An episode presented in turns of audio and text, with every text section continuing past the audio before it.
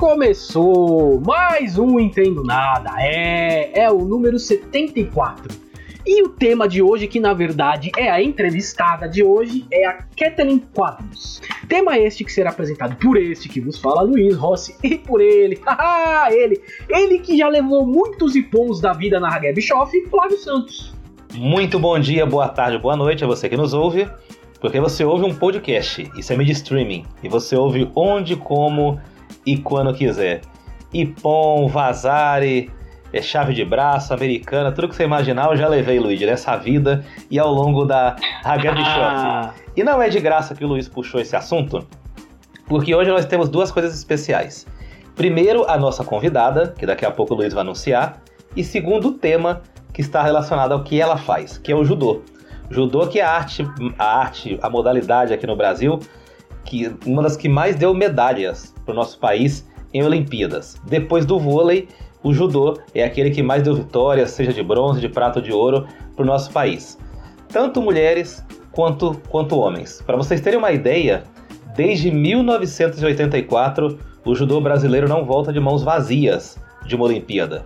E isso é um isso é uma prova de desempenho magnífico dessa modalidade ao lado do vôlei, que também é outra máquina. Então nós vamos falar desse tema aqui hoje, porque estamos às vésperas de uma Olimpíada, que a gente não sabe se vai acontecer realmente em Tóquio ou em outro país, mas tudo indica que com público, sem público, em Tóquio ou em outro país, seja da Europa ou seja nos Estados Unidos, a Olimpíada vai rolar. Então a gente quis falar hoje com uma atleta olímpica, que tudo indica vai disputar a sua Olimpíada, a sua segunda Olimpíada, e que já ganhou a medalha de bronze na Olimpíada de 2008. Não é, Luiz? Opa, claro que é, e foi uma entrevista bem legal, cara, uma entrevista assim muito gostosa. Ela contou um pouco de como foi vencer essa medalha, né? Que foi uma, uma bela resposta que ela deu realmente. E, digo mais aqui, eu nunca tinha falado com alguém que ganhou uma medalha olímpica, né? nunca tinha conversado. Então, para mim foi algo assim totalmente é diferente. Você conversa com uma pessoa assim, vocês vão perceber que ela ela tem uma uma garra, uma vontade de vencer e ao mesmo tempo ela é uma pessoa calma, calma, tranquila, focada, né? E coisas que quando a gente pensa em luta a gente não imagina, né? Mas ela é, você vai, vocês vão perceber pela entrevista. Então foi uma entrevista muito legal, muito, muito gostosa de se ouvir. Dizer que ela foi a primeira mulher aqui no Brasil a ganhar uma medalha em esporte individual em Olimpíada. Foi a primeira. A gente teve aí no vôlei de praia as meninas ganhando, a Jacqueline e a Sandra, é, no vôlei de quadra e outras modalidades, mas individualmente ela foi a primeira. Então ela é uma das lendas olímpicas brasileira, uma das heroínas e uma das pessoas que abriu um caminho, pavimentou um caminho para outras meninas ganharem suas medalhas é, depois disso. Pode anunciar, Luísa, convidada. Boa, vamos lá, vamos lá, vamos entrevistar, porque já falamos demais e como a gente sempre fala aqui, Flávio e eu estamos aqui só para atrapalhar. vamos ouvir a Kathleen Quadros, a nossa judoca aí. É com você, Kathleen.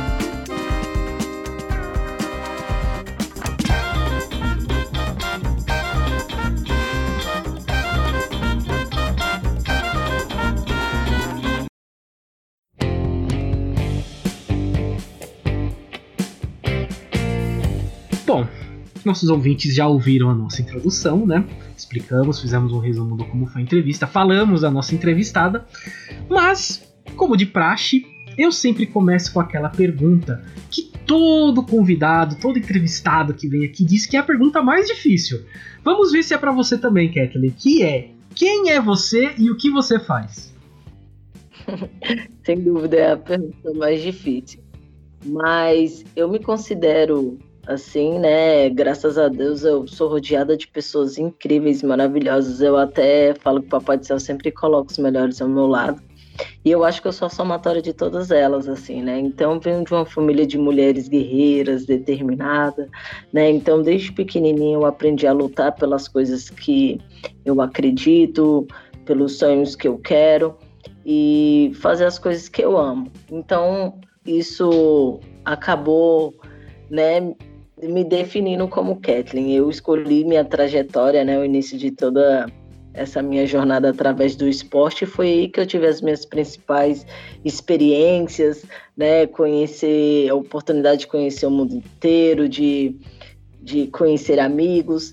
Então, através do esporte, eu me tornei a Kathleen que eu sou hoje, lógico, junto com a educação da minha família. Então, eu me considero uma pessoa determinada, né, uma pessoa alegre, feliz, é, que ama o que faz. Tenho muito orgulho da minha jornada, da minha história. Me amo demais. assim. E é isso. Eu me considero assim, uma pessoa total, feliz, é, determinada e muito lutadora. Não, a parte de ser determinada e lutadora a gente tem certeza, né? pela história, pela, pelo que a gente sabe, a gente tem certeza disso, né? É, mas vamos começar falando um pouquinho aqui sobre a sua carreira, o começo tal. A gente depois vai entrando para a parte das Olimpíadas, né? Mas vamos começar aqui. É, como que você se tornou uma judoca? Eu li um pouquinho sobre sua vida agora, antes de gravar tal. E você praticava natação, é isso? Sim.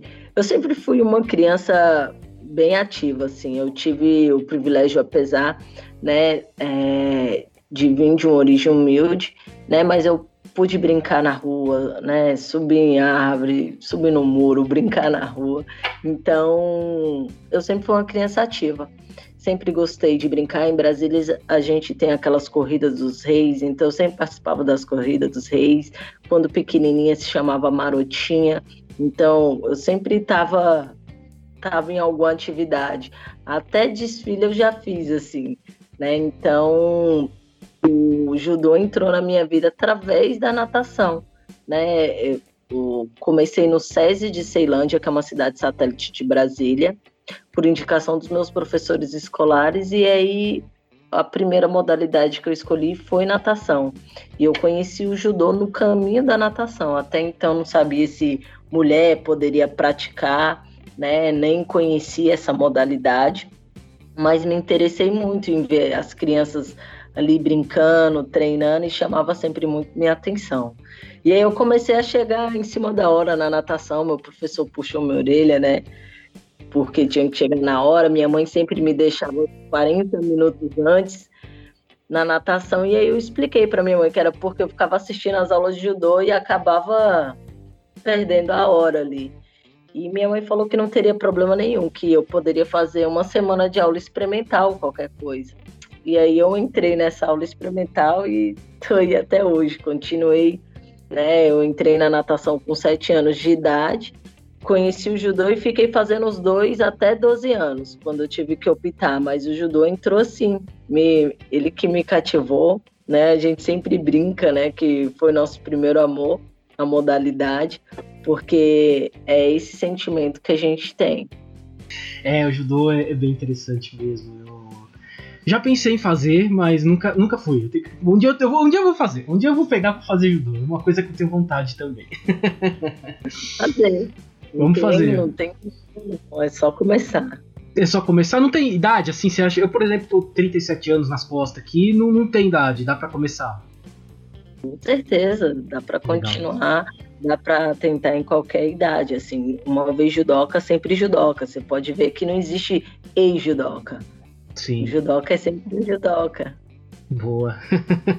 Boa, vamos, eu vou ver, vou ver isso daí, gostei. Flávio? Catherine, a gente infelizmente vive num país que é monoesportivo.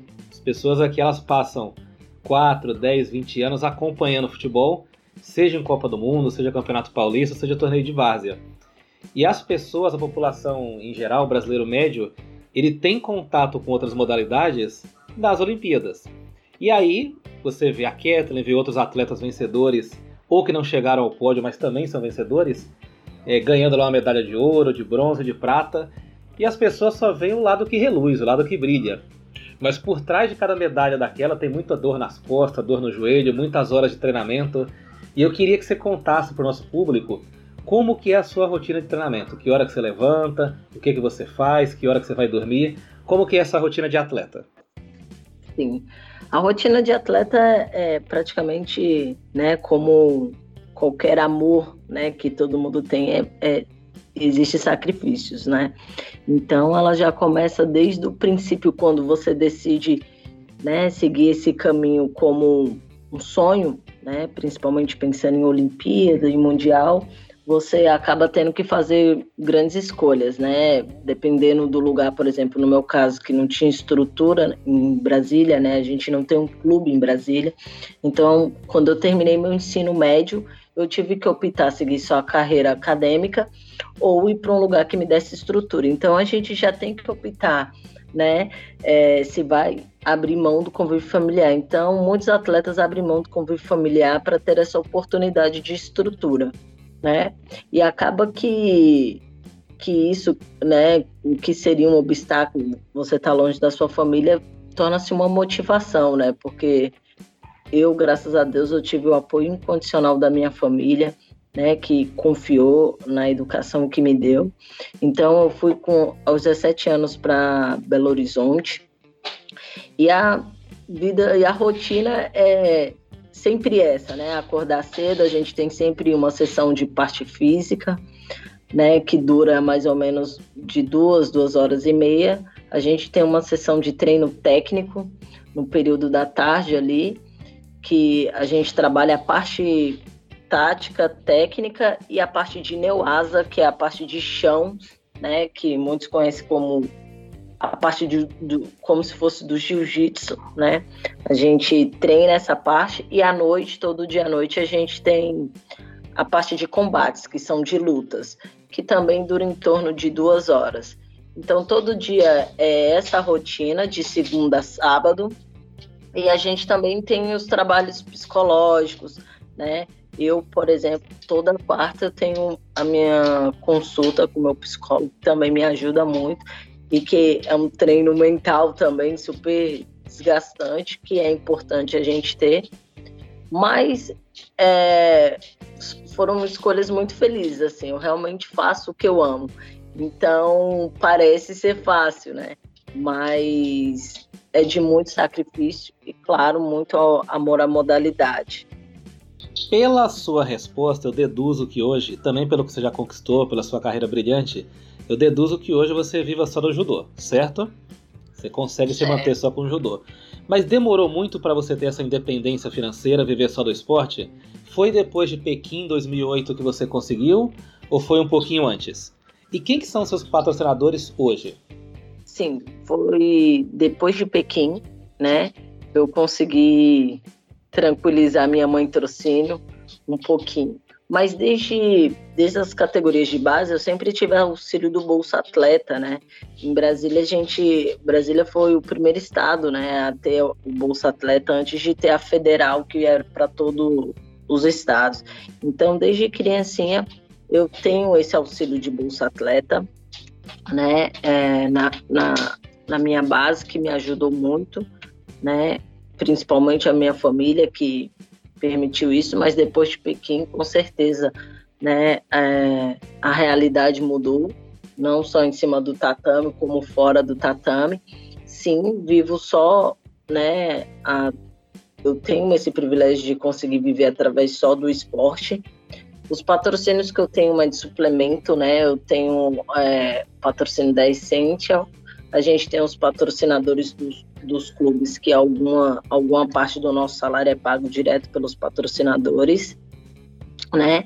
É, também tive durante oito anos o auxílio do, das Forças Armadas, né? Fui terceiro sargento da Marinha do Brasil. Então, que também foi uma novidade muito legal que teve de oportunidade para os atletas de alto rendimento, né? De que geralmente tem acesso a esses patrocínios os principais atletas de, de cada modalidade, né, de nível é, mundial e olímpico. Então, sempre tive esse apoio através do esporte, né?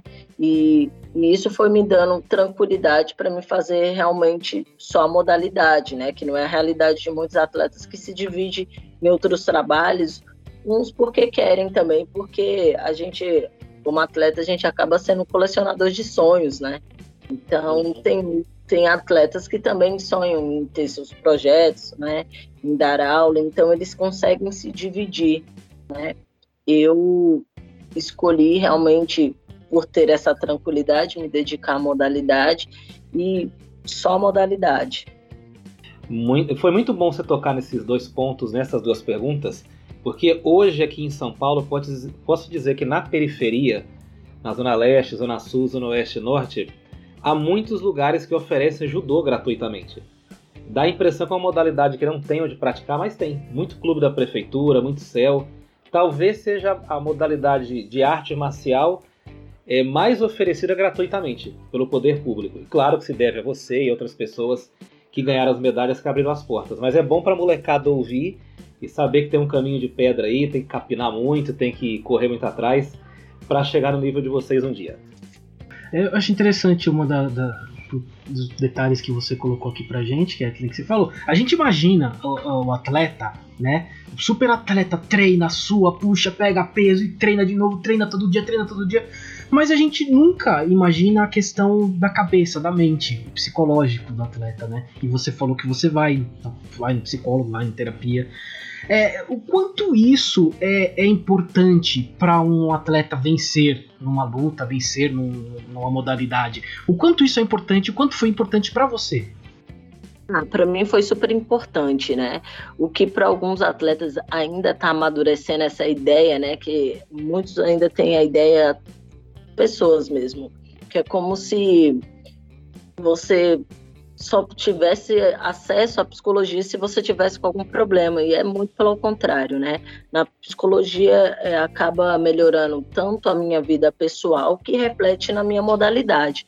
Eu acho que né, todo o tempo a gente está procurando ser melhor, é, a cada dia em todas as áreas, né? E, e nada melhor que você ter pessoas que te ajudem e auxiliem nisso né, nessa caminhada, nessa corrida. Então, a psicologia, é, para mim, sempre foi importante, né, mesmo ali em, Pequim, né, com 20 anos, quando eu fui medalhista olímpica, que o pessoal não tinha um perfil de fazer né, trabalhos psicológicos, eu já tinha esse acompanhamento no clube, né? Muitos atletas isso é opcional, faz se quiser, né? Igual a parte nutricional, mas eu sempre eu sempre gostei da ideia né, de ter pessoas que acrescente nessa jornada, né? A gente sabe que a gente não conquista nada sozinho, é a somatória de várias pessoas juntos. Então, o auxílio psicológico para mim eu acho fundamental não só para atleta como para qualquer pessoa, né? Hoje a gente lidar com muitas situações de obstáculos, né, de diversidade, eu consegui encarar isso muito bem é, com através do esporte, né? O judô é uma modalidade que a gente cai e levanta o tempo inteiro.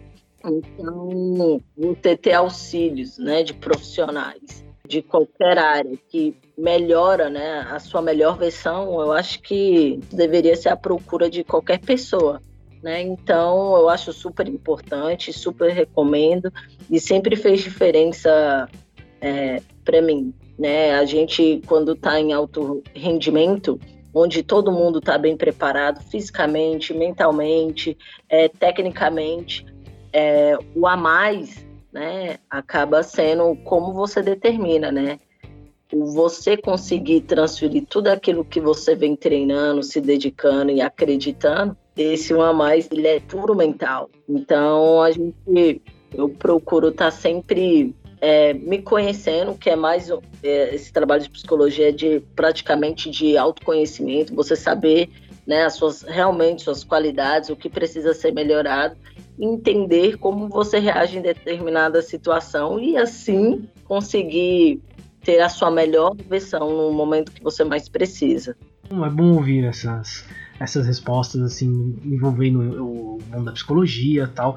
Ano, nós entrevistamos o Fernando Reis aqui o ano passado, uh, antes do que seria as Olimpíadas né, em 2020, acabou não sendo, né? E falamos com o Fernando Reis, levantador de peso.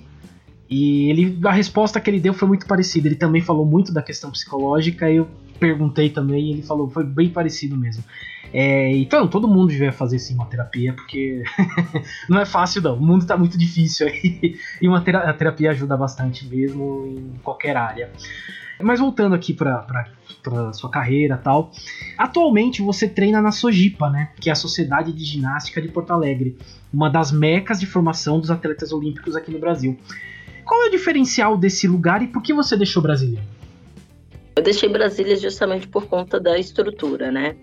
quando eu terminei meu ensino médio, eu tinha que optar, né? Ir para algum lugar que me desse a estrutura tipo, de uma bolsa de estudos e ao mesmo tempo conseguir treinar. E essa oportunidade eu consegui no Minas Tênis Clube, né? Foi por isso que eu fui. E fiquei lá durante 12 anos, né, da minha carreira, assim, onde eu tive os principais títulos da minha carreira, um dos principais, né? E depois eu mudei, né? Vim para Sojipa e o motivo dessa mudança foi justamente é, saltos mais altos, né? Eu acho que novas janelas de adaptações, é, um grupo muito forte, né? Um material humano muito forte, uma equipe muito forte na liderança do Seisei Kiko, né? Que é o clube onde a gente tem o maior número de campeões mundiais, né, e medalhistas mundiais é no clube da Sojipa.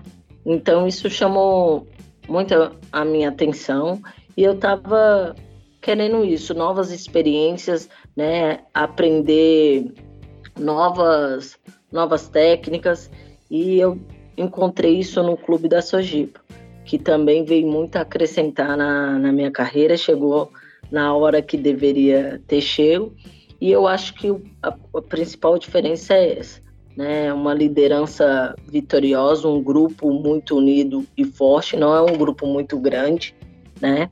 Mas é um grupo muito unido, forte muito competitivo. Então acho que é um clube extremamente competitivo, voltado, né? Principalmente para as competições internacionais. Bem, a gente sabe que, claro que existe a questão da vontade, existe a questão da pessoa sonhar com aquela modalidade, de, ser fã de um ídolo e querer trilhar os passos desse ídolo. Mas para ser um, um, cara de sucesso no esporte, às vezes algumas características são essenciais. Para o judoca, para o cara ser um bom judoca, um judoca de alto nível, quais são as características que você considera essenciais? Eu acho que a primeira característica é fazer o que você ama porque é que nem eu falei, não existe, né? Esse amor sem sacrifícios. Então você abre mão de muitas coisas, né? Você passa por cima, tem que passar por cima de muitos obstáculos e isso vai ter que ser que nem um processo, né? Você tem que saber curtir o processo. Então, eu acho que o, a principal característica é você se decidir, né? Se é isso realmente. E a outra é essa: é ter muita vontade, é ter dedicação, é procurar a perfeição, mesmo a gente sabendo que ela não existe, né? Então, mas procurar a melhor versão de si é o ideal, né? O bom do judô é que você pode ter inúmeras características, né? Você não precisa ser, né, que nem uma competição por tempo, né? Tem que ser rápido, forte, veloz. No judô, não. Às vezes, uma pessoa habilidosa ganha de quem é muito forte fisicamente. Quem é muito forte fisicamente, às vezes, ganha de uma pessoa muito forte tecnicamente. Então, isso tudo é definido. É, o bom que é imprevisível, né? O judô te dar isso. Então, você trabalhar e conseguir desenvolver o que você tem de melhor, né, dentro da modalidade, eu acho que vai ser a sua maior e melhor característica dentro da modalidade, pensando no judô. Então você pode ser quem você é, né, com a sua melhor característica e potencializar ela, que realmente dá bons frutos dentro da modalidade, né? Lógico que com muito trabalho. Boa, muito legal ouvir essa resposta, viu? Muito legal, serve de incentivo para muita gente que é fã de esporte e quer trilhar um caminho profissional. Agora falando assim de Olimpíadas, a gente vai entrar num bloco aqui para falar mais de Olimpíadas, do que está vindo por aí. É, a, pand a, a, pandemia do, da Covid o ano passado adiou a realização das Olimpíadas. Nunca esqueço quando eu estava trabalhando, eu entrei num, num portal e estava lá, Olimpíadas adiada, que foi uma coisa que aconteceu só durante a Segunda Guerra Mundial. A nossa geração nunca testemunhou isso. E eu queria saber como que esse adiamento afetou a sua preparação e dos seus colegas de treino? Como que foi? Qual foi o impacto? Nossa, foi que nem um balde de água gelada, né? Então a gente a gente estava numa corrida de preparação, né, de competição em treinamentos muito forte, intensidade altíssima. e isso foi cortado assim com tudo, né? Então, a princípio, é, não tem como dizer, eu acho que todo atleta ficou bem chateado, principalmente os atletas que estavam melhores ranqueados, né? Onde a, já ia dentro de um mês, dois meses, a gente já ia saber a convocação da, da equipe olímpica. Então, esse, esse processo, né, véspera de Olimpíada, ele é extremamente intenso, né? Você não para no Brasil, você está sempre treinando e competindo, e treinando e competindo. Realmente não existe datas comemorativas, é, visitar a família, isso nem passa é, na mente. Então, ele é muito intenso. Né? E você adiar isso para mais um ano, então é lógico que depois, avaliando o lado positivo, que você tem mais um ano para se preparar, para corrigir melhor alguns detalhes, mas isso, né, ter definido de uma hora para outra foi realmente um banho de água gelada, me permitir, né, ficar uma semana reclamando, pensativa e depois voltar para o foco, né, que na verdade foi só adiado. Então a gente tem sempre essa, a gente sempre né, fica se preparando para o futuro e, e, o que eu realmente percebi é que o futuro não existe, né? O que existe é uma projeção para ele. Então eu procurei fazer o que eu podia fazer da melhor forma que eu podia. Então se a Olimpíada acontecer ou não, eu ia continuar treinando e me preparando como eu podia, treinando dentro de casa, né? E aí foi bom, comecei a valorizar as conquistas diárias, né? A gente começou todo mundo trancado dentro de casa, não podia sair, treinando em casa. A gente sabe que judô tem muita projeção, queda, então a gente não e por ser um esporte individual, a gente não consegue treinar sozinho no judô, a gente não consegue treinar sozinho. Então, essas adaptações é, foram servindo de incentivo, de cada dia estar tá treinando um pouquinho melhor. Tinha dia que a gente conseguia liberação para treinar no clube, pelo menos a parte física, porque a gente sempre estava respeitando as recomendações né, de, de cada estado. De, aqui no, no Rio Grande do Sul a gente tem as bandeiras, né? Então, dependendo das bandeiras, algum, algumas datas eram mais flexibilizadas. E aí surgiu uma oportunidade da gente estar tá treinando em Portugal. Né? Ficamos três meses treinando em Portugal, praticamente moramos em Portugal três meses treinando, né? Só com a equipe do Brasil. Então foi muito legal, importante, né? Saber é, valorizar essas conquistas diárias. Né? Hoje até hoje a gente vive se adaptando, né? As competições voltaram, mas voltaram de forma extremamente é, restritiva. Né? A gente, quando viaja, fica confinados no quarto, fazemos cinco testes antes até a competição, né? antes de viajar também. Então, a gente está se adaptando. Então, fiquei feliz por não ser cancelada, né? Então, ela foi adiada.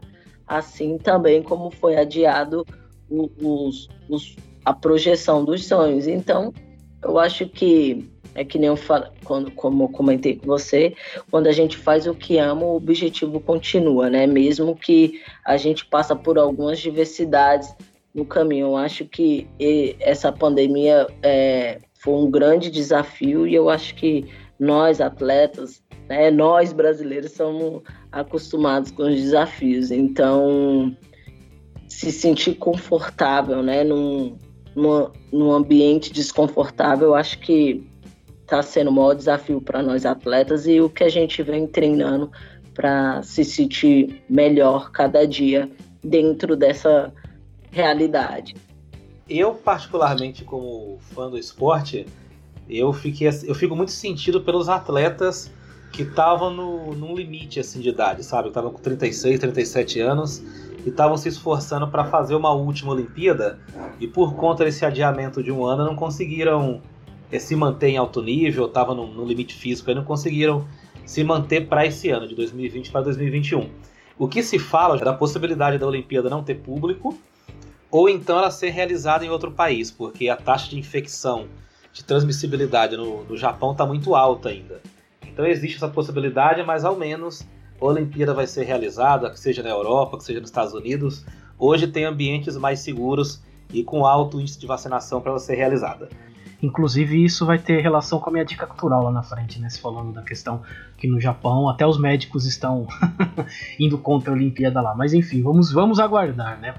Mas, Kathleen, como eu falei, estava procurando, procurando sobre coisas sobre o esporte e tudo mais, sobre as Olimpíadas.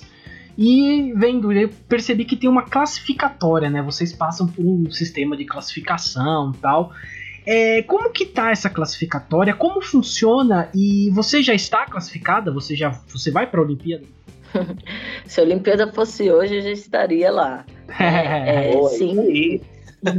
eu sou melhor, eu sou a melhor ranqueada da minha categoria, né? É, eu nessa né, nesse último período que a gente teve aqui, né, eu conquistei um, o campeonato pan-americano, fiz final, ficando em segundo no Grand Slam de Kazan. E eu já era melhor ranqueada e consegui conquistar mais pontos para ter essa tranquilidade, né? No judô a gente tem um ranking internacional, né, que é o ranking mundial.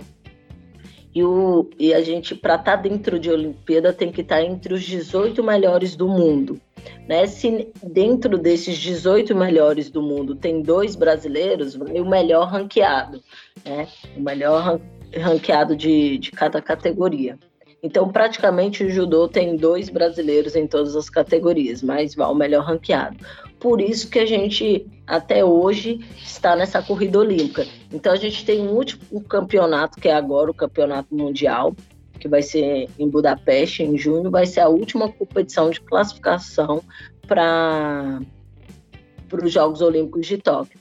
Então eu, eu tenho eu tô com 1.500 pontos de vantagens, né? Isso é, é para mim eu vejo como sinais de caminho certo, né? Esses resultados, essas pontuações, mas tem que continuar trabalhando. A gente tem um campeonato mundial que o campeão vale 2 mil pontos, então ainda tem 2 mil pontos né, em jogo. Então, e realmente a comemoração só fica mesmo no dia da convocação, né? No dia que sai a convocação, que é o dia que você realmente se sente lá e se pode se preparar para lá. Mas eu estou muito feliz com a minha trajetória, estou feliz sim com os resultados que venho tendo, né, com a pontuação que estou hoje, isso vai me dando mais confiança de treinar cada dia melhor e procurar melhorar cada detalhe, né, para que na hora que esteja todo mundo lá, todo mundo bem preparado, esse detalhe esteja ao meu favor. Então, sim, você falou do que vai ter o Mundial, e o Mundial ainda vai acontecer antes das Olimpíadas? Vai acontecer. Isso, a gente tinha uma classificação né, até maio do ano passado. E aí, como a Olimpíada foi adiada, eles colocaram esse Mundial, né? A gente não sabia, eu acho, né? Que a gente não sabia se teria Olimpíada sim ou não, né? Então, preferiram manter o Mundial na, no calendário e valendo pontuação por ranking. Então, esse é um ano inédito também, porque nunca tem uma Olimpíada e Mundial no mesmo ano. Então, nesse ciclo, teremos o um Mundial e ainda a pontuação valendo para a zona de ranqueamento. Então, praticamente vai ser um Mundial extremamente disputado, né? Talvez os atletas ali o melhor ranqueado ali, os top 5, talvez possam optar não lutar para o mundial, não lutar o mundial e se preparar só para a Olimpíada, mas é uma competição extremamente forte e determinante em algumas categorias. E quem são os grandes nomes do judô hoje? Quem você citaria aí pra gente? Ah, eu sou suspeita, né? Porque eu sou suspeita porque o judô a gente tem um privilégio de treinar com os nossos ídolos, que né? Legal. Então a, a, gente viaja com os nossos ídolos. Né? Então isso é muito legal. Eu tenho a Mayra Aguiar aqui, eu tenho o Felipe Kitadai, Eu tenho o Alex Pumbo, que é meu noivo e que todo dia me ajuda nessa, nessa jornada, treinando comigo, corrigindo, que também é um atleta olímpico espetacular. Então, eu sou rodeada de pessoas assim incríveis, né? Eu tenho a Érica Miranda, que mesmo é, não já se aposentou, né? Mas passamos muitos anos juntas treinando, minha amiga, e que até hoje ela acompanha a modalidade, né? Então a gente está sempre mantendo contato, discutindo. Então tem sim, né? Eu acho que os, os meus amigos de, e meus parceiros de seleção são os meus maiores ídolos, espelho, né? Eu acho que a, a, minha família, né, que nem eu comentei, de mulheres guerreiras, é a minha inspiração máxima, né, que é o que realmente faz o meu sonho cada vez, né, tá vivo assim, né? Elas me, me ajudam muito a viver nesse sonho comigo. E o judô tem sempre grandes nomes, né? A gente tem lendas do judô, né? Tanto ali o Ted Riner, a gente tem no Japão a Abe, a gente tem na França Clarice, da minha categoria também, é uma atleta fortíssima, né? Então a gente treina com os nossos ídolos também. Então eu acho que no judô a gente tem muitos ídolos e a parte a melhor parte disso é que a gente consegue treinar com os nossos ídolos, conviver com os nossos ídolos. Então esses são os nomes. Kathleen, eu já vou até puxar uma, uma pergunta que estava lá pro final do programa, porque você já citou o nome de um cara aí que eu estou muito curioso para saber a sua opinião, do Ted Riner. Ele é um cara que ficou 10 anos invicto consecutivos, sem perder durante 154 lutas. Muita gente fala que ele é o cara, é o Pelé do judô, é o cara mais genial que já surgiu na modalidade. O que, que faz ele ser tão diferenciado assim? O que, que ele tem diferente dos demais judocas? Sem dúvida é uma lenda, né? Eu acho que o judô a gente está sempre competindo, né? A gente tem no mínimo cinco grandes slams por, por ano, a gente tem mais uns seis a sete Grand Prix, fora as Copas do Mundo. E a gente tem que estar tá sempre bem no ranking mundial, né? Você tem que estar tá sempre somando pontos ali. Só que se você fizer 10 competições e ganhar as 10 competições, você não soma as 10 competições. Você só soma os seus 5 melhores pontos, as suas 5 melhores pontuações, né? E aí o Pan-Americano, né, te dá o direito a ter o sexto ponto, o pessoal da Europa, o europeu, e o Master são as, as duas únicas duas competições que te dão o direito de ter o sexto ponto, somar o sexto ponto. Então, você se manter dentro do ranking é, é um desafio muito grande, porque se você ganhou em um ano, quando a competição vira um ano, você perde 50% daquela pontuação. Então, você tem que ganhar a competição e tem que continuar mantendo seus resultados para manter aquela pontuação. E se você quiser melhorar, você tem que melhorar seu resultado para melhorar aquela pontuação. E isso várias pessoas competindo. Então, imagina uma lenda, né, lutar durante 10 anos, né, não se manter invicta e ao mesmo tempo se manter melhor ranqueado. O que, que isso quer dizer? Que ele lutou praticamente campeonato mundial, o Grand Slam de Paris, que é da, do país dele, e o Master. Então, ele fazia praticamente três competições, três competições, no máximo quatro competições ao ano, e, e era campeão.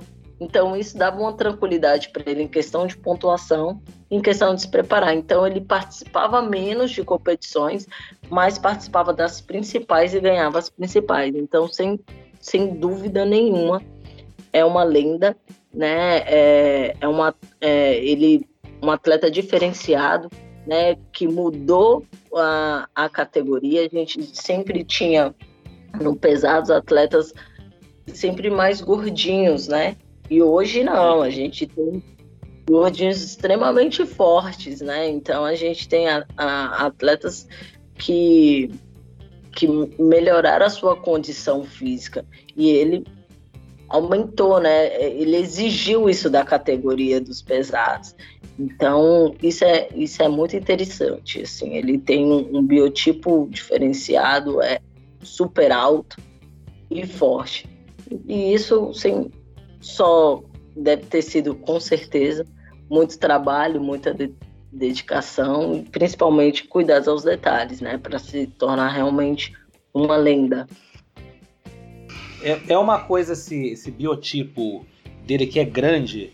Geralmente, até uns anos atrás, o cara que era grande era lento. Mas o Ted René é um cara grande, rápido e forte. Ou seja, tem massa muscular ali, tem explosão, tem aceleração. E é uma coisa que a gente tem visto no futebol, no basquete. Antigamente, um cara na NBA com 2,15, 2,20 era lento, era igual uma tartaruga.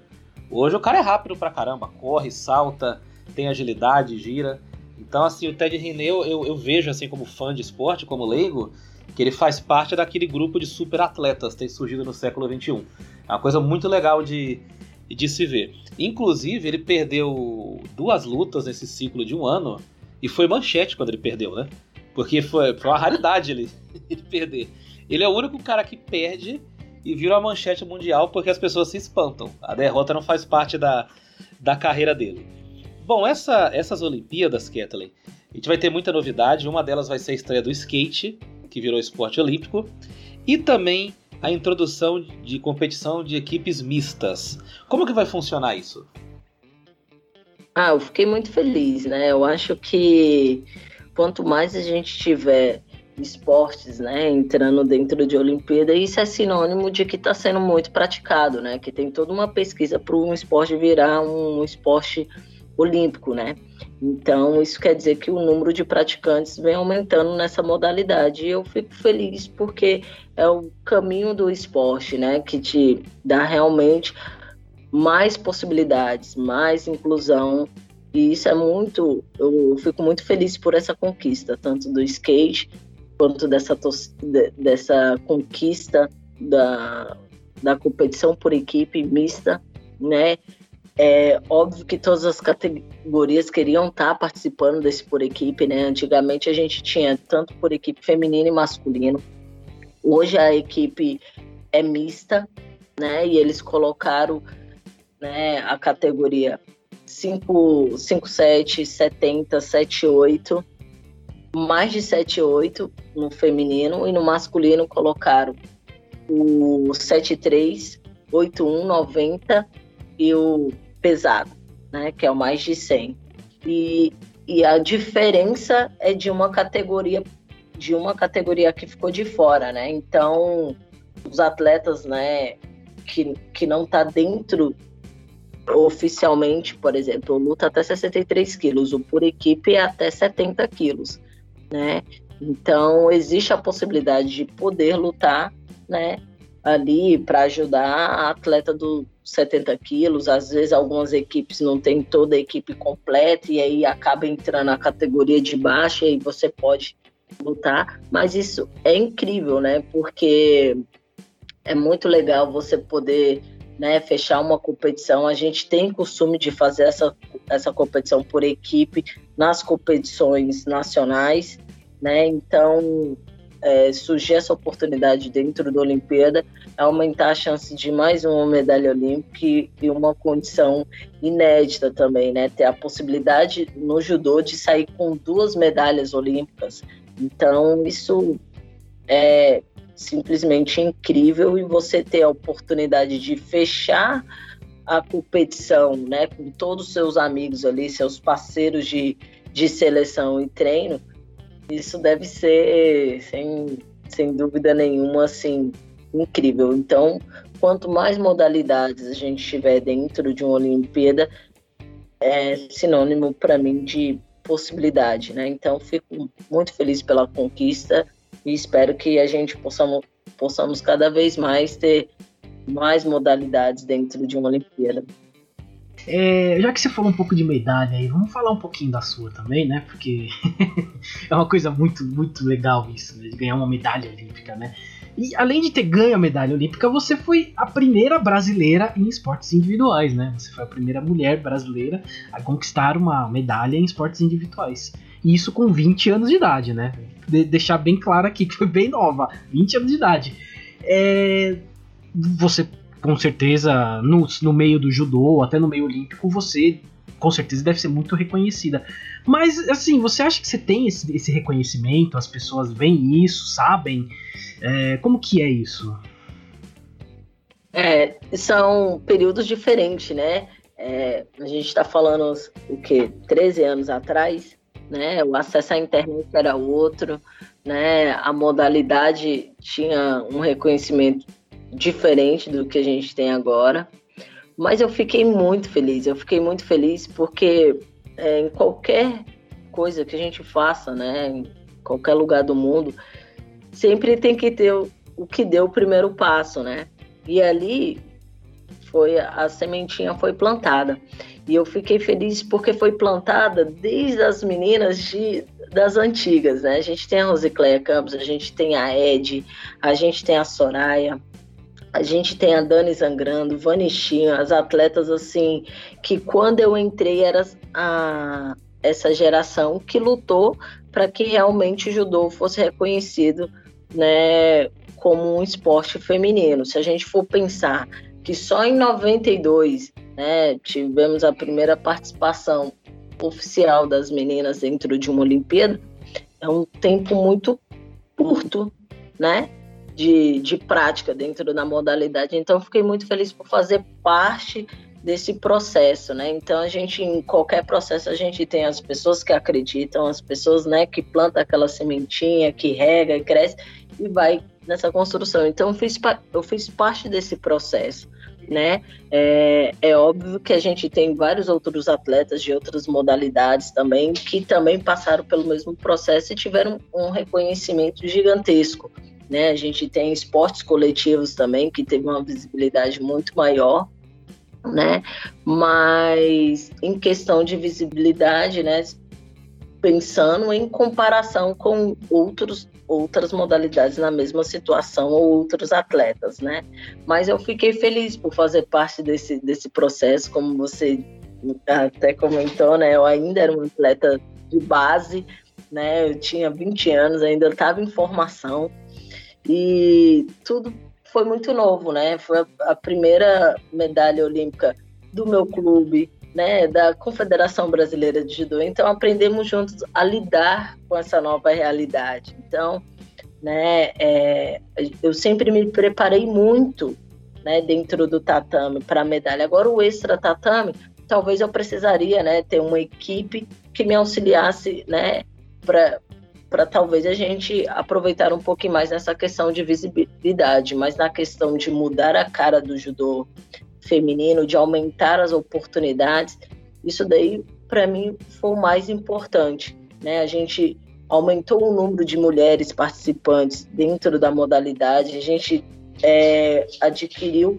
confiança de investidor, né, de patrocinadores que hoje, né, que a gente que era realmente o que estava faltando era acreditar no, no judô feminino nesse sentido, porque aqui no Brasil a gente treina todo mundo junto.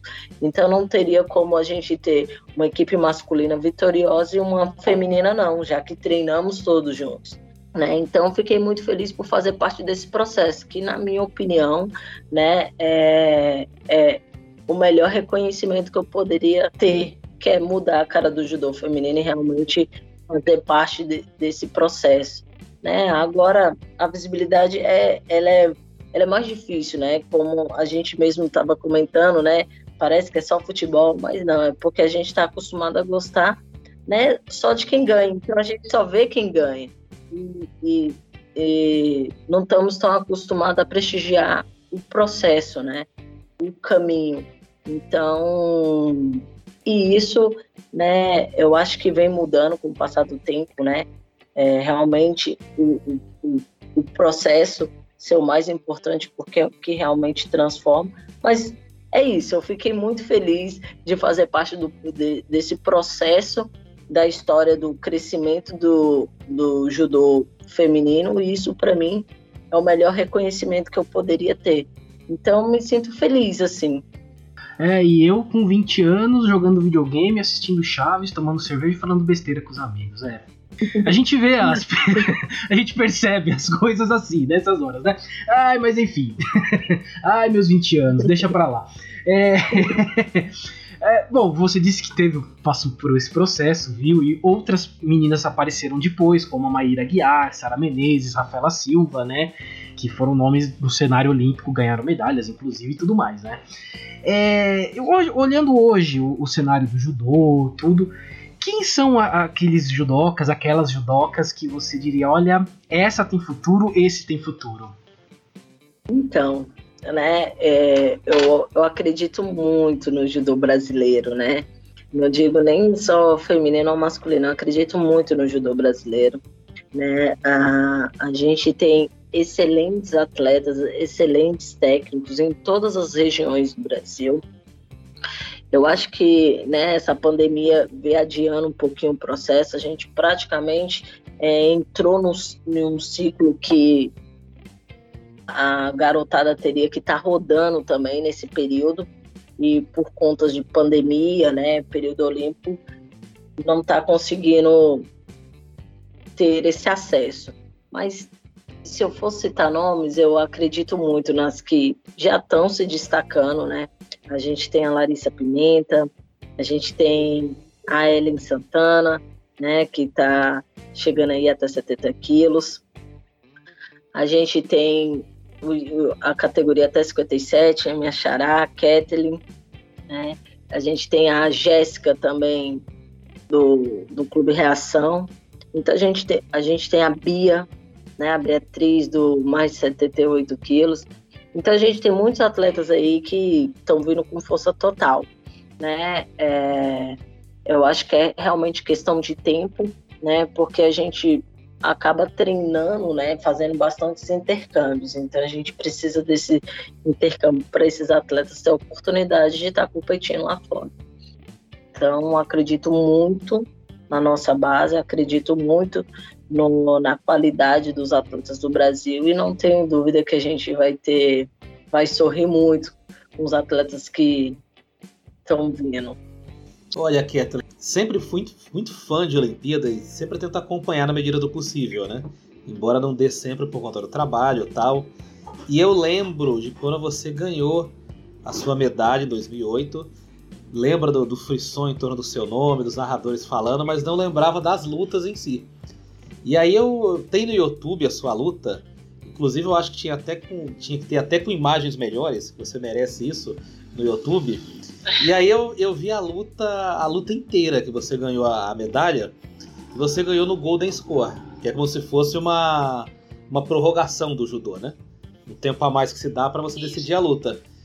E assim, eu queria que você falasse pra gente, reconstituísse, pra gente entender a emoção, entender a técnica, porque você ganhou da sua adversária com o Ippon, que é o golpe máximo do judô, né? Um golpe mais, mais forte. Eu queria que você contasse pra gente que hora que você sentiu que dava para aplicar aquele Ippon, entrar na guarda dela, derrubá-la. Como que foi a. Como que você mentalizou esse golpe e preparou durante a luta? Eu vou te dizer que nesse dia eu acordei me sentindo abençoada, assim, iluminada, as coisas ah. fluindo, acontecendo, não tinha que pensar em nada, assim, as coisas estavam acontecendo.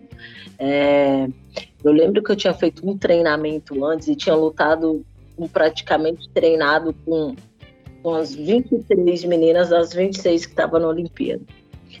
E aí eu apanhei tanto, apanhei tanto, apanhei tanto, que eu lembro que o pessoal até nem olhava os meus treinos para com medo de eu me sentir constrangida. Só que eu nem me ligava, eu nem sabia que eu estava apanhando tanto, eu só estava pensando a hora que eu ia jogar. Então eu levantava querendo jogar, né? Procurar a minha queda, assim.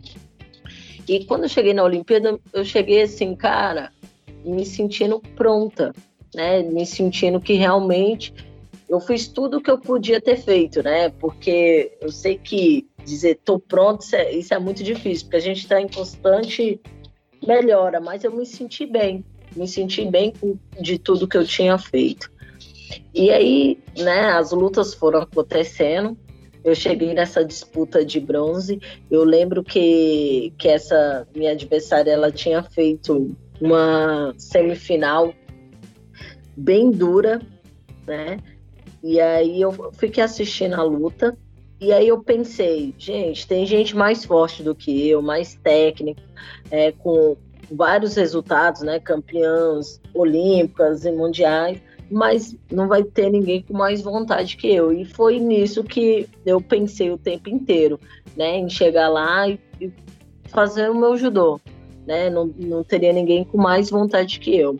E eu lembro que quando eu fui lutar com ela, a luta estava muito dura, né? É, naquela época a gente tinha o K e o Ko, Vazar e Pom. Hoje a gente só tem Vazar e Pom. A gente tinha uma pontuação para cada situação. Uma punição era como se fosse uma pontuação, cair sentado era uma pontuação, de lado era uma pontuação.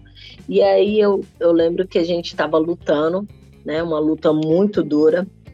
E aí eu procurando a, a queda e, e aí ela tomou uma falta, né, tomou uma punição por falta de combatividade, ou seja, não estava entrando o golpe. Né, então meu volume estava mais alto. E aí eu tava ganhando a luta, né? Isso daí, faltando uns 25 segundos. E aí eu tava ganhando de um cocá dessa punição. Ela começou a aumentar o ritmo e aí a, a, empatou, né? E também tomei uma punição e nós duas empatamos no cocá. E aí a gente foi para prorrogação, a gente foi para prorrogação de um tempo a mais. E aí, que é o Golden Score. E aí eu lembro que ela.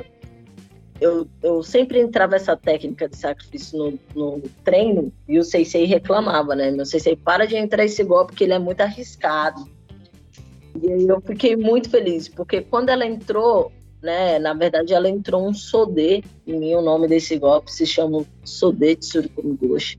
Ela entrou esse Sodê e eu achei que que dava para dar essa revertida. Então eu dei um contragolpe. Então acompanhei o movimento e esse golpe ele é de sacrifício porque eu me projeto no chão e puxo o adversário.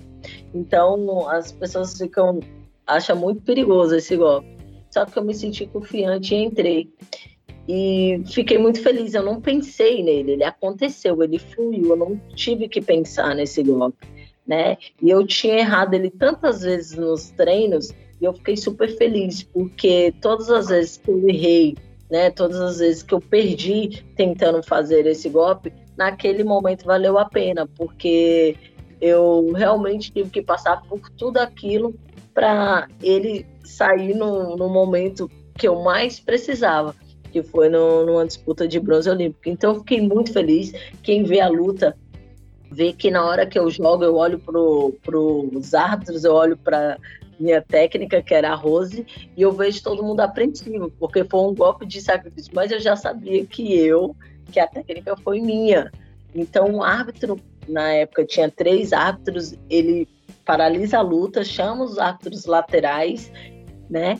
E aí ele tinha dado de início um vazare, né? Só que, na verdade, ele tira o vazare para dar ipom, né? Que é como se fosse um nocaute no, no, na, na luta, no boxe, né? Então, na hora que ele dá a vitória, você vê que é a hora que a, a, a minha técnica comemora tudo mais, porque eles ficaram todos apreensivos. Eu fiquei muito feliz. E a sensação que eu sentia era: será que acabou mesmo? Tá faltando alguma coisa? Será que agora eu posso comemorar? que no final da, da repescagem que eu tinha feito, eu tinha comemorado, que foi quando eu ganhei da japonesa, que eu achei que ia ser uma super disputada e ganhei em 40 segundos. Então, nessa hora, eu quis comemorar na minha final da repescagem. E aí a Rose, a técnica, falou assim: não, ainda falta a disputa de, bronze, não relaxa. Então, quando eu cheguei na disputa de bronze e tinha ganho, eu pensei, agora eu posso comemorar, agora eu posso pular, fiquei com essa sensação de sonho. Então, eu fiquei muito feliz. As pessoas até falam, Kathleen, você não chorou. Eu estava muito feliz, eu queria da cambalhota, estrelinha, mas eu não consegui. Quando as pessoas usam a expressão de andar nas nuvens, eu acho que foi essa sensação que eu senti. E, e foi um dia muito, muito lindo. É, como eu comentei com você, eu me senti abençoada, iluminada todo o tempo. Então, minhas coisas foram acontecendo, foram fluindo.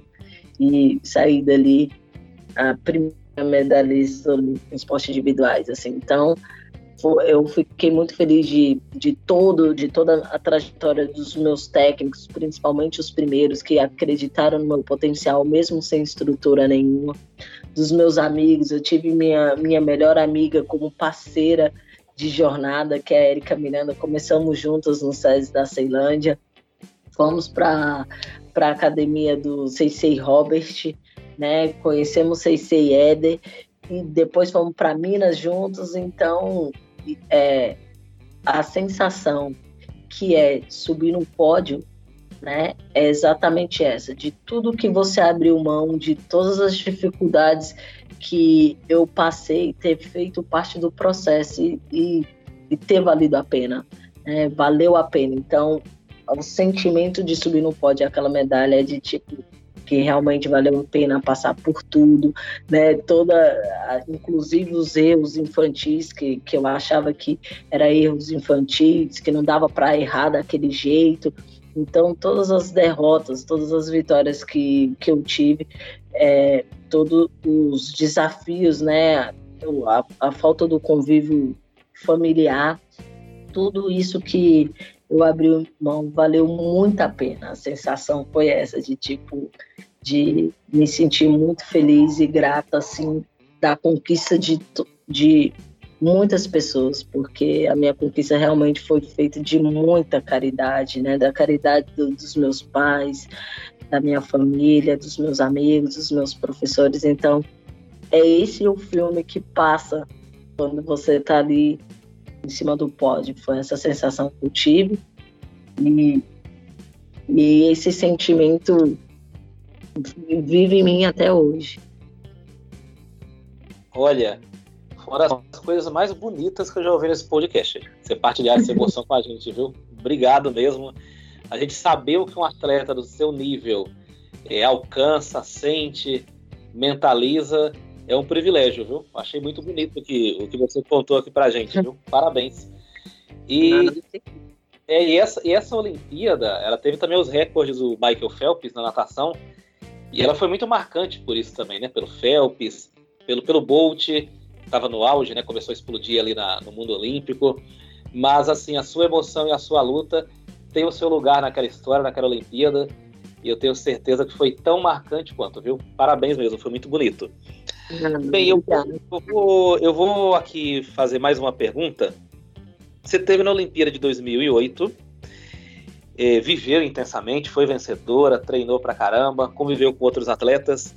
E eu queria saber o que é, de você uma outra, um outro tipo de emoção. Como que é viver ali naquele período de um mês com os melhores atletas do mundo? E tem alguma situação curiosa para você contar pra gente, que você vivenciou lá? Conta pra gente aí. Ah, para mim foi incrível, assim. Realmente você entra em um mundo à parte você vê as pessoas do mundo inteiro onde não tem diferença, né? Não existe guerra, existe todo mundo ali com o mesmo objetivo, com, com o mesmo sentimento olímpico de, de alegria, de felicidade, de realização. Então isso é incrível. E você começa a ver os seus ídolos, né? Que você assistia na televisão andando na vila, né? Comendo no mesmo restaurante. Então, isso é muito, isso é muito legal, isso é muito divertido. Muitos atletas gostam de ficar, né, mais focado no quarto, quase não aproveita, não anda, não conhece a vila. Eu aproveitei demais. Eu não parava de andar naquela vila. Eu conheci todos os, os lugares, todas as lojinhas. Eu não saía da sala de jogos. Eu lembro que eu e a Mayra, a Mayra Gui, a gente entrava dentro da sala de jogos porque lá tem a sala de jogos, tinha a sala de informática, né, que era onde as pessoas, quem quisesse acessar a internet e tudo mais, porque você não podia ficar mexendo em celular, né, na Vila Olímpica, é tudo bem rígido assim. Então, então a fila era gigante. Então eu e a Mayra vivíamos na, na sala de jogos.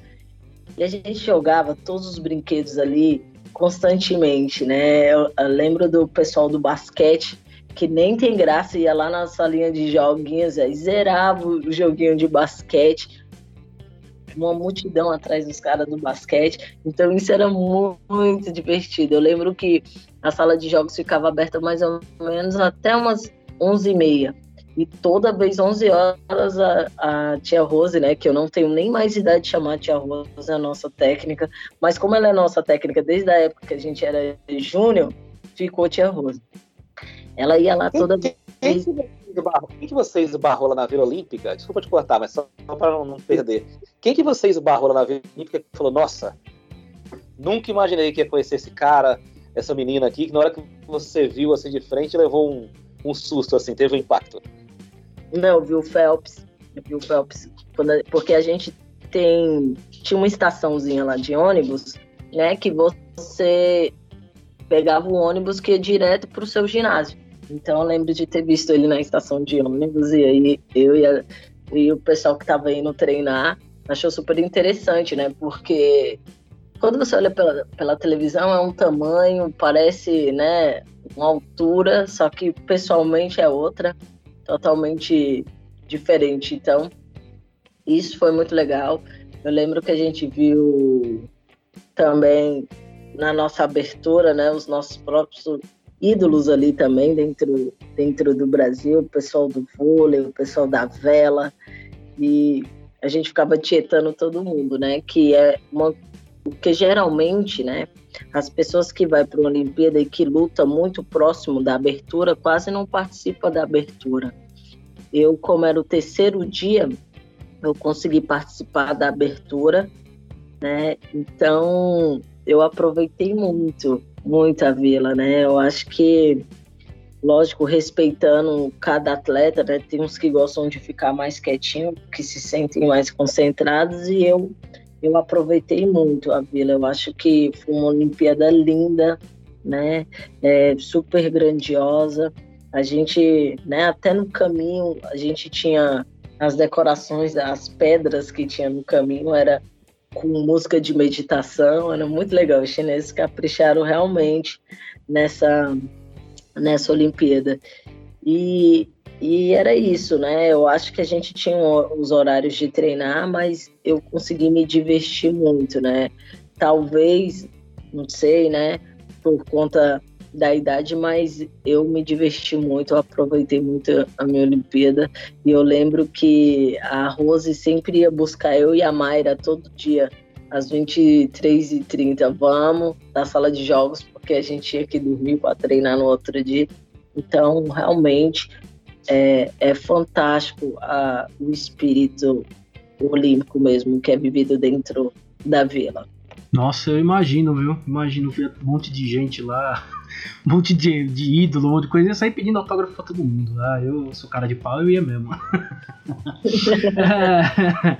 ai, ai. Mas, é, Catherine, saindo um pouquinho das Olimpíadas, falando um pouquinho do esporte ainda, falando agora, na verdade, né? Porque você acabou de conquistar uma medalha de prata, né? No Grand Slam de Kazan. E Estamos aqui no dia 21 de maio gravando, estamos na pandemia ainda aqui no Brasil e no mundo inteiro, muitos lugares ainda sofrendo com a pandemia. É, como, dando esse contexto de pandemia tal, como que foi participar de uma competição que tem gente de todo lugar do mundo e como que estão os cuidados num, numa, numa competição dessa? Como que estão os cuidados com a pandemia? Então, para participar dessa competição, a gente faz três testes, né? Três testes de PCR antes. A gente faz cinco, cinco dias antes, três dias antes e, 20, e, e 24 horas antes. Quando a gente chega no, no país, né? A gente já faz um teste de PCR, fica cada um em um quarto, né? Antes a gente se dividia em dupla, só que não, fica cada atleta em um quarto a gente faz o teste de PCR, sai o resultado no outro dia, né? É, toda a alimentação é, é, é servida para a gente dentro do quarto. E aí, dando teste negativo, é separado um horário para cada país, né? Uma área de, de aquecimento, onde você pode treinar um ou dois dias, porque depende do dia de. Às vezes a competição é dois dias e às vezes três dias né? Então, dividido em três grupos de atletas é, para competir. E a gente faz uma nova retestagem de PCR no dia da pesagem. Então, e aí o resultado sai no dia da competição. Então a gente faz bastante testes de PCR, fica todo mundo confinado, cada um no seu quarto o atleta que furar esse confinamento, né, que sair ou visitar, nem que seja o quarto do amigo e tudo mais, ele pode desclassificar a equipe do, do país inteiro, então não pode sair do hotel, não pode receber, é, fazer pedido nenhum de alimentação, nada fora do hotel. Então a gente fica praticamente confinados. Né? A área de aquecimento também vai todo mundo de máscara e só o perímetro de aquecimento que você pode tirar a, a máscara para aquecer. É, não tem público, né? Ah, geralmente é, só o pessoal da organização mesmo. Né? Eles até em algumas competições estão flexibilizando para os atletas né, que já lutaram poder assistir o outro dia, mas as equipes de cada país não tá recomendando, né? Então a gente continua confinado do mesmo jeito. E é assim que a gente vai seguindo. E o atleta que por acaso chega e dê positivo, né, fica no país e aí vai respeitar as leis do país, talvez uma quarentena de 10 ou, ou 14 dias, refaz o teste e volta, né? Então, está sendo bastante rigoroso, né? Graças a Deus a equipe está conseguindo aproveitar a competição, a gente está conseguindo treinar com um grupo bacana, mesmo que seja menor, mas com, uma, com melhor controle, né, de PCR. Então, a gente segue isso, inclusive, no clube, né? Que a gente faz praticamente teste a cada 15 dias, faz todo mundo teste, né? Os atletas moram praticamente sozinhos, então a gente consegue, já vive meio que um confinamento e treinamos entre a gente, assim. PCR é o, é o teste do palitinho, né? É o palitinho, palitão, né? Nossa, olha, é. vocês são, vocês são guerreiros mesmo para fazer tantos testes de PCR. Eu fiz uma vez só e minha nossa, foi já o bastante para não querer fazer nunca mais. Ai, olha, realmente vocês são guerreiros. ai, ai. Mas entrando aqui numa parte assim mais de curiosidades, um pouco mais falando sobre o esporte e tal. É, uma coisa que a gente escuta muitas pessoas falarem e até até confunde, né? Que é o judô com o jiu-jitsu, né? Muita gente confunde. É, qual é as diferenças entre esses, essas duas modalidades? É, na verdade o judô se originou, né, através do jiu-jitsu. O Jigoro Kano fazia jiu-jitsu e, e, e ele inventou o judô. Que legal. Basicamente, né, basicamente o judô tem a parte do jiu-jitsu que chamamos de neuasa, né, que é a parte de chão, né? Só que a gente trabalha muitas transições, estrangulamento, chave de braço, né? E a parte de, e começamos sempre a luta em pé, né? E predominantemente em pé, né? Já o, o jiu-jitsu ele também começa em pé, mas predominantemente a parte de chão, né?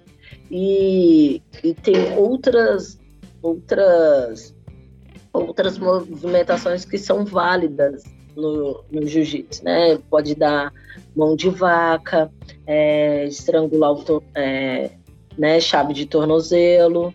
Então, alguns golpes que é permitido na, no jiu-jitsu não é permitido no judô.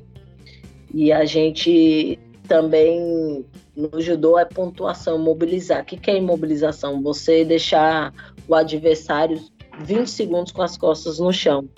Né? Então, você imobilizar um adversário durante 20 segundos equivale um ipom no judô. Então, diferente do jiu-jitsu que não tem a, a imobilização, né? Você pode usar a imobilização para fazer alguma transição de chave de braço, estrangulamento, as pontuações, né? As pontuações que existem no, no, no judô não existem no jiu-jitsu, né? Então, no judô praticamente a gente usa o chão como para imobilizar, estrangular ou chave de braço, né? Então, e alguma, algumas posições tipo que força cervical, omoplata, isso não é válido no, no judô. E a pessoa, né, se não estiver desenvolvendo a parte de chão, né, se estiver praticamente, porque o que, que acontece, né? Alguns atletas estão ganhando com vantagens, né, porque jogou o adversário, e aí às vezes quer ganhar um tempo trabalhando no chão. No judô isso não é possível, né? Se o árbitro entender que você não está trabalhando o chão para buscar um, uma imobilização, uma chave de braço, um estrangulamento, ele paralisa a luta e ela volta em pé.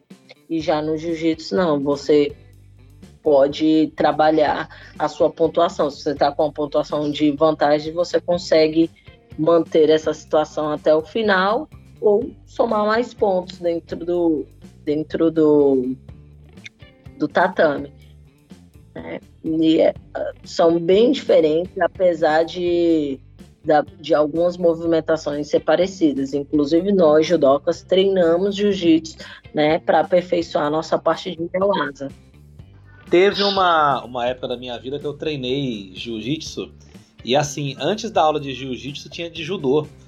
E eu ficava babando assim no pessoal fazendo as projeções e quedas do judô. Porque eu achava tudo muito rápido, muito eficiente.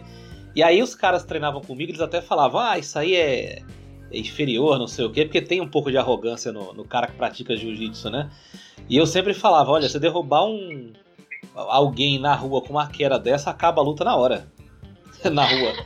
Não, não é, precisa. Não, é. é, não precisa de mais que aquilo. Não precisa de mobilização, não precisa de mais nada. Você derrubou no concreto, acabou. Eu acho, eu acho o judô muito bonito, eu acho o judô lindo também, tanto quanto o jiu-jitsu. Agora eu queria perguntar para você, Kathleen, se você já pensou, a gente tem muito caso de atleta que começou no judô, a própria Honda que, que foi famosa no, no UFC, que hoje está praticando luta livre nos Estados Unidos, mudou completamente o foco da carreira, ela começou no judô. Ela foi uma judoca muito famosa. Você já pensou em treinar e competir outra modalidade? Cara, é muito legal é, você ter a ideia, né, de, de conhecer outras modalidades de luta, né? Isso, isso é muito legal. Agora, lutar, não sei. Não sei, porque eu sou de uma modalidade que é de projeção, né? Então a gente não se machuca. Não existe isso, né? Então, eu não sei. Eu nunca nunca pensei nessa possibilidade, apesar de ter né, amigas que migraram para o MMA e a gente consegue fazer um treino de judô, né? A gente consegue ir lá ajudar, treinar a queda, né? Contribuir com o judô para essas adversárias, mas é, eu nunca pensei nessa possibilidade. Agora, a possibilidade de aprender novas lutas, eu acho que isso é muito legal. Deve ser muito divertido você aprender outras modalidades, né? Apesar do judô não permitir isso, porque exige muito, né? Do, do nosso tempo para realmente estar treinando o judô. Mas eu acho super legal, acho super interessante, admiro a coragem de quem migra, mas eu, eu não tenho essa ideia assim, né, de, de um esporte que eu dou um mão na cara de alguém, assim, né? Então é, é, é diferente para mim. Eu admiro a coragem. Eu não sei se eu tinha coragem de botar meu nariz e meu dente para jogo, não. Hoje tem muito, tem muito youtuber colocando o nariz e o, e o dente para jogo. Né? Olha! Tem muito, é, tem muito youtuber aí fazendo luta de, de boxe. Inclusive, tem um desafio marcado entre o Popó e o Whindersson nas próximas semanas. e eles vão fazer uma luta. Eu vi uma, eu vi uma entrevista do Popó dizendo que vai usar só 40% da força do boxe dele. E eu acho, eu acho que ainda é muito, né? Porque para um cara profissional lutar com o leigo tem um abismo enorme. É um, é um, um abismo, assim, uma diferença brutal tanto que a Erika falou pra gente aqui que luta de segunda a sábado, treina de segunda a sábado praticamente. Não, é não ter noção do perigo, né? É, não tem noção do perigo. Esse pessoal brinca com a própria vida, pra falar a verdade, né? Pode sair com a cirurgia na cara. Bem, eu vou fazer a, a penúltima pergunta, o Luiz vai encerrar aí. Você falou da Érica Miranda, da convivência com ela, e eu queria saber o, o lado emocional aí. É, ela já se aposentou, ela não tá mais lutando. E qual que é a falta que ela faz no dia a dia dos treinos para você? Ah, eu acho assim, né? É, a gente realmente vive em ciclos e você ter a ideia de que foi o melhor para o seu amigo, que, é, que sua amiga está feliz com a escolha que ela fez, eu acho que isso não tem satisfação melhor, né? É óbvio que que a gente sente falta, né? Da risada, de sofrer juntas, né? De quando, tá, quando a pessoa, né, cai de um jeito engraçado, a gente ri de uma que caiu, e aí a outra fica nervosa.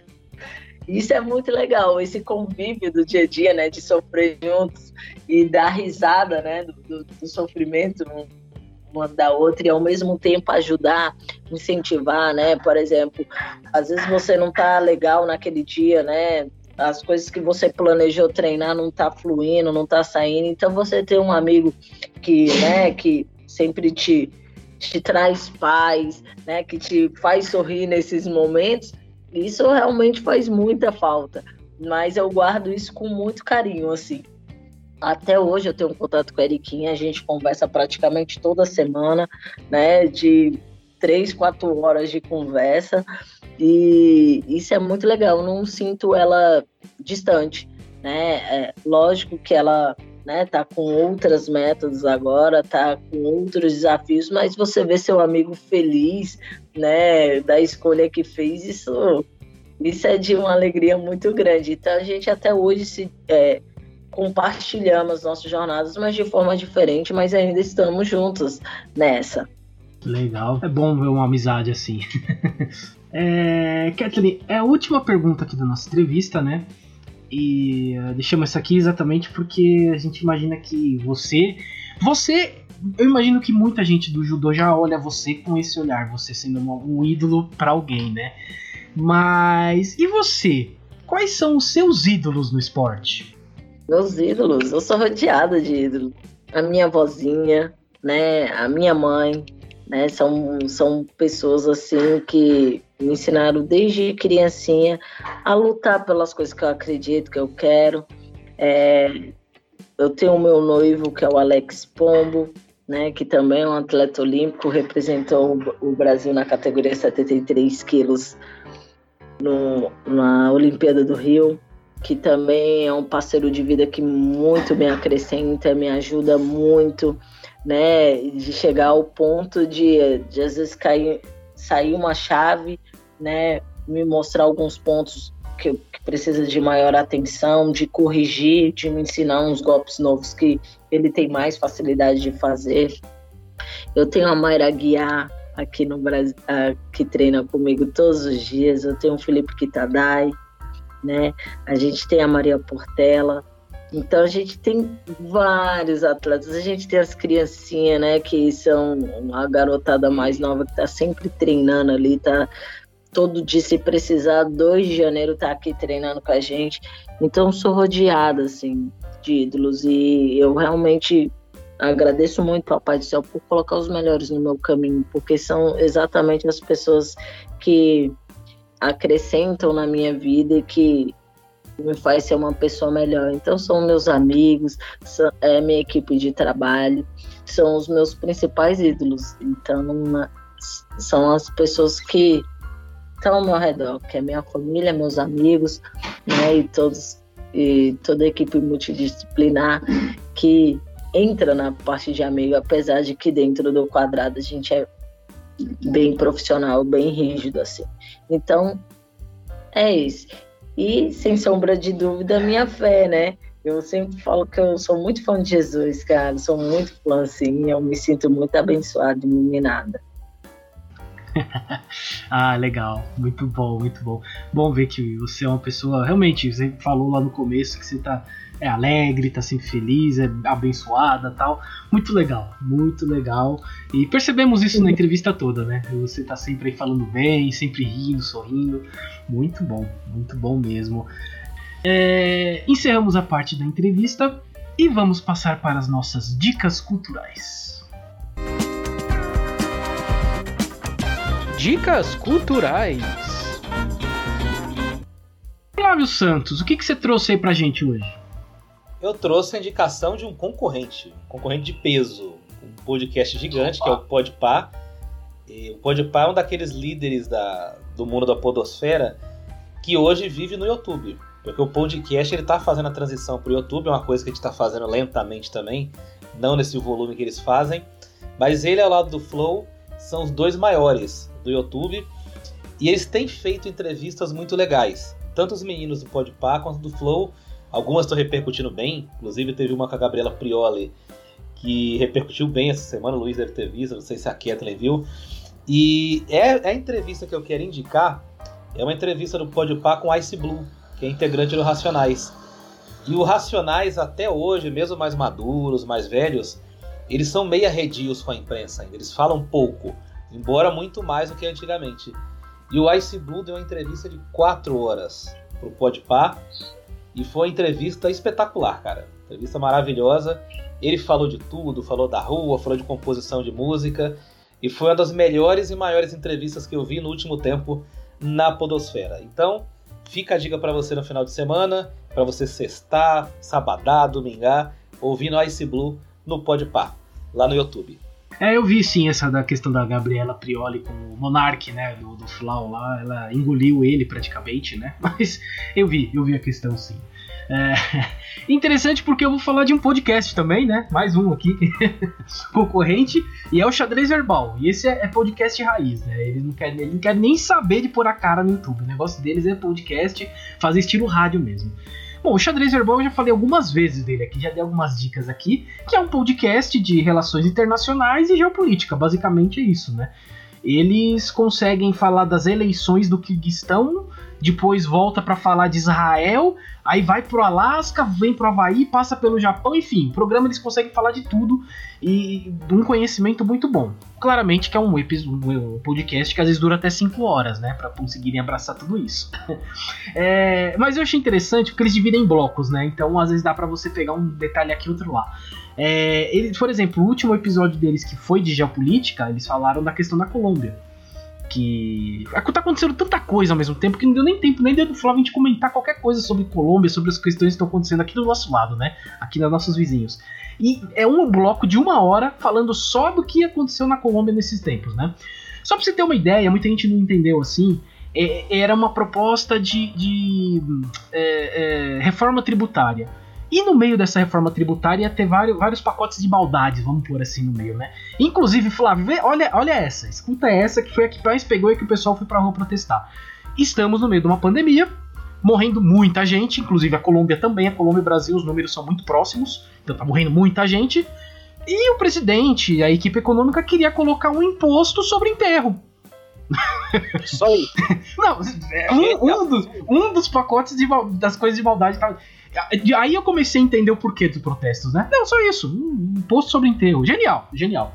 É, e, então eu sempre recomendo xadrez verbal, porque eles abarcam muito tudo o que está acontecendo. E 15 15 dias eles lançam xadrez verbal geopolítica, 15 15 dias eles lançam um falando só da pandemia, com o Atila e a.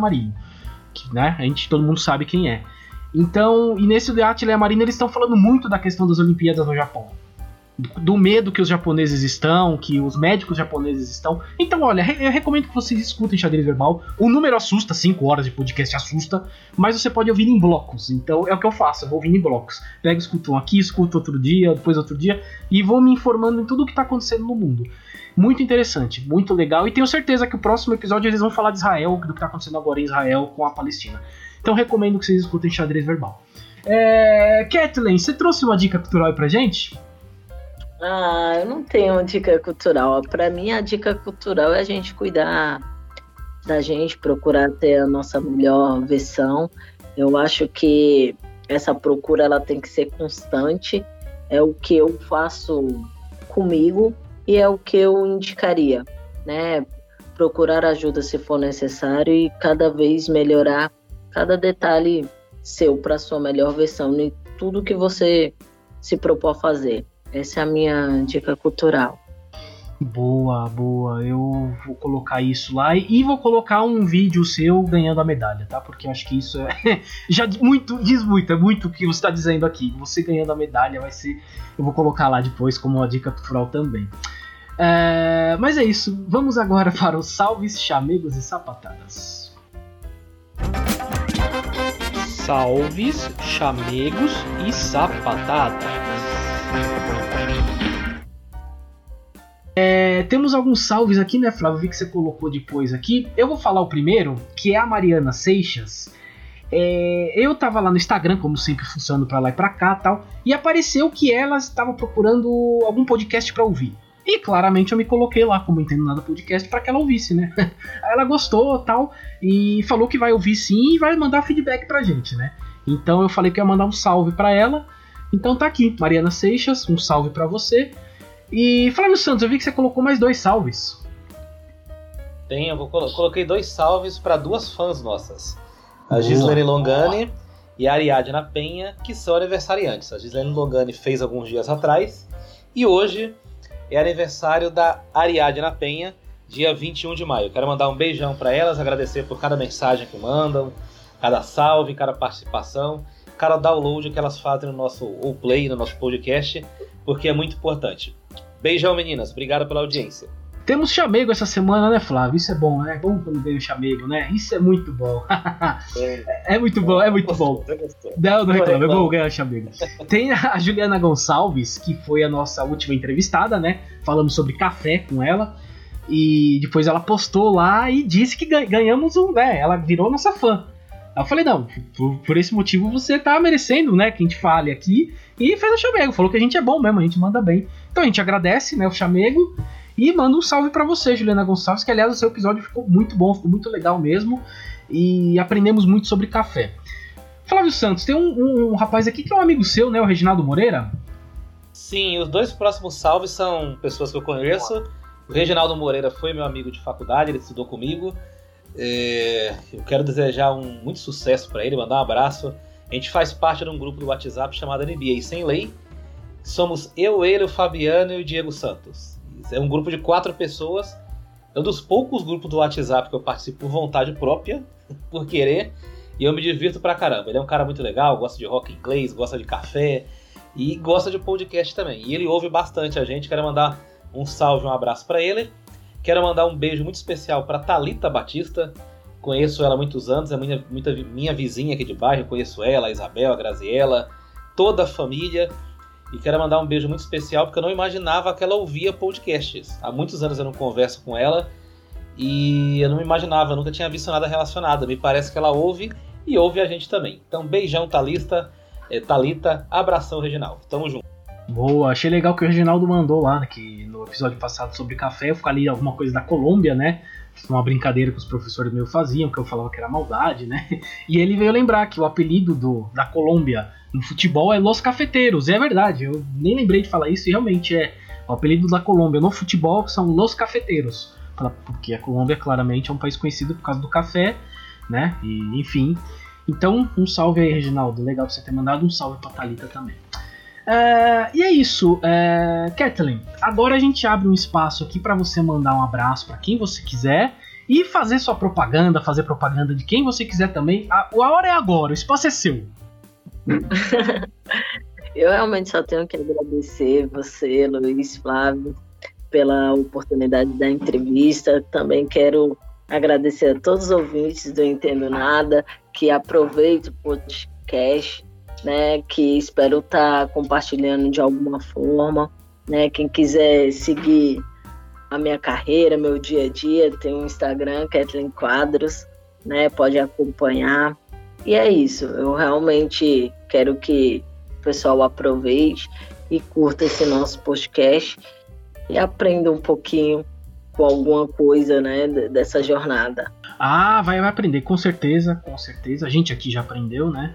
É, e o Flávio, a gente sempre fala isso, que, que o podcast, na verdade, é só um pretexto para a gente ganhar aulas grátis, né? é o que a gente tem feito aqui, temos ganhando aulas grátis com nossos convidados. E, e, depois eu vou colocar o link do seu Instagram. Eu sempre coloco na postagem, né? Porque podcast é uma coisa que as pessoas normalmente fazem, ouvem fazendo outras coisas, né? É, dirigindo, lavando a louça, limpando a casa, às vezes não dá para parar para marcar. Então eu sempre falo isso, eu coloco os links, eu sempre coloco lá, é só procurar que vocês vão achar o link lá do, do Instagram da, da Kathleen.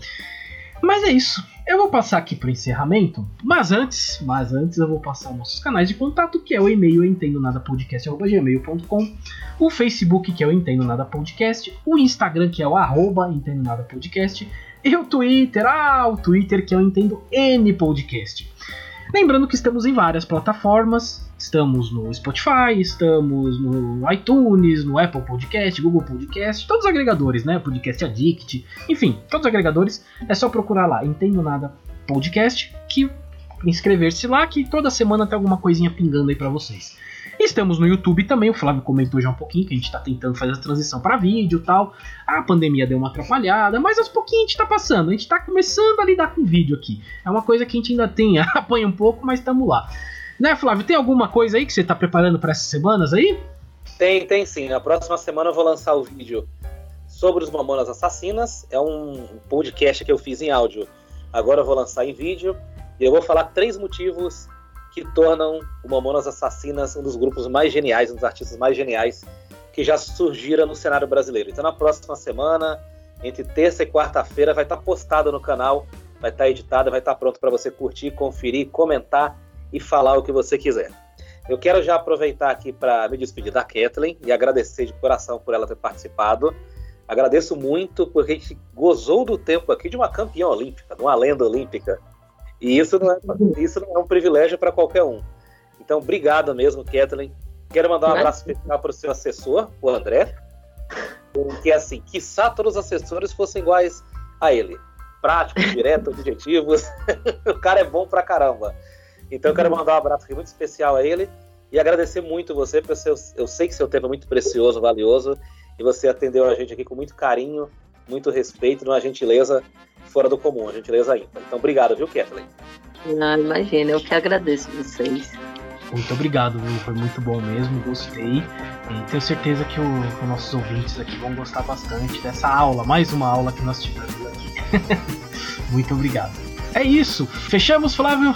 Fechou, fomos! Fomos, valeu!